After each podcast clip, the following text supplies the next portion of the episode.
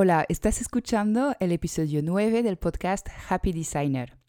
Soy Noé, diseñadora gráfica y la fundadora del estudio online de branding Lunes Design. En este podcast quiero compartir contigo la cara oculta de mi estudio, lo que no se ve en mi perfil de Instagram o en mi web.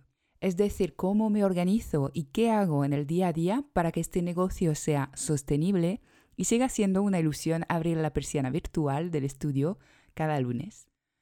Los inicios son duros, lo sabemos, y conseguir clientes es el meollo de la cuestión. La venta a puerta fría no es algo que funcione muy bien para este tipo de servicios y de hecho es que no sé si sigue funcionando para algo, la verdad. Por otro lado, montar un imperio online tampoco se hace en dos días, aunque te lo cuenten. Hay que tener paciencia, pero desde luego no significa esperar en tu casa a que te llegue el cliente ideal. Hoy quiero compartir contigo las tres tácticas que más impulsaron mi negocio. La primera ha sido formar parte de un grupo de mastermind. Esto ha sido una revelación para mí. Ahí estaba solita en mi casa después de haber probado trabajar desde un coworking sin que esto me gustara demasiado. Yo soy de trabajar tranquila, no tener que llevarme un tupper para la comida, pero bueno, sí me sentía sola y me sentía peor freelance que todo el mundo. Me apunté a un grupo de mastermind liderado por Deb Marin de Oye Deb y esto me ayudó muchísimo. Conseguí primero darme cuenta que todo el mundo que emprende duda, llora, se enoja, se siente un fraude en ocasiones. Suena mal, pero esto te hace sentir bien, el darte cuenta que otros lo viven tan mal como tú. Segundo, el funcionamiento del mastermind te permite desbloquear tus problemas en un plis. Llegas, explicas lo que te pasa y todos se ponen a reflexionar y ofrecerte soluciones, normalmente buenísimas, porque desde su perspectiva, ah, que es ajena al negocio, pues lo ven todo mucho más claro. Vamos, es oro puro. Además de esto, el grupo sirve para comprometerse a hacer algunas tareas importantes, tipo actualizar el portfolio, y eso ayuda a cumplirlas. Y bueno, finalmente haces amistades, colaboraciones, siempre sale algo bueno. Hasta he montado un negocio con mis compañeras de Mastermind. La segunda cosa que impulsó tremendamente mi negocio fue hacer marketing de contenidos.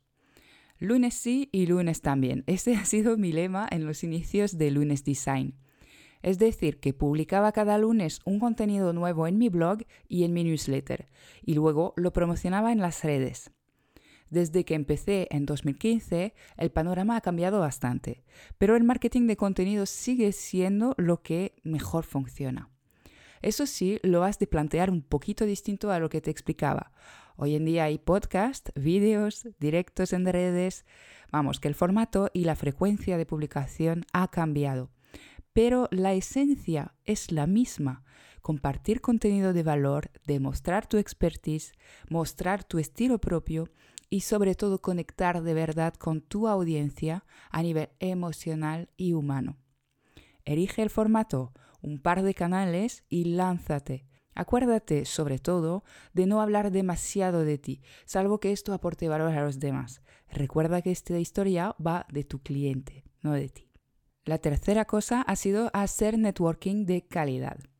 No nos vamos a engañar, lo más rápido para conseguir los primeros clientes es que te recomienden otras personas. Imagínate, si estás presente en la mente de tres personas como diseñador de confianza, habrá oportunidades, pero vamos, muy pocas. Si consigues hacer networking con 50 personas, este número se multiplicará radicalmente. En mi caso, me apunté en 2016 a Extraordinaria, que es una comunidad de mujeres emprendedoras que organiza eventos formativos en Barcelona. Y en este evento estaba prácticamente exclusivamente mi público objetivo, mujeres emprendedoras.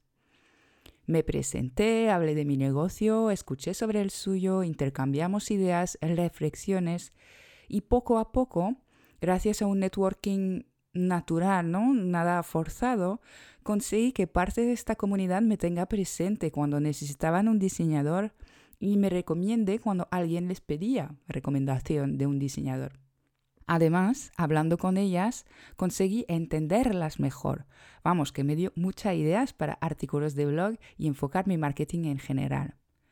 Y como en el caso del Mastermind, pues han salido historias muy bonitas, amistades, colaboraciones, vamos, que es todo beneficio. Obviamente esto no ha sido todo lo que hice para impulsar mi negocio. Hay muchas más cosas que trabajé antes o en paralelo a estas acciones. Especializarme, definir mi servicio único, hacer fotos profesionales para mi comunicación o crear una estrategia de email marketing y bueno, una de las cosas más importantes que yo hice fue hacer coaching personal para diseñar un negocio que realmente va conmigo, aparte de sanar mis creencias limitantes más chungas.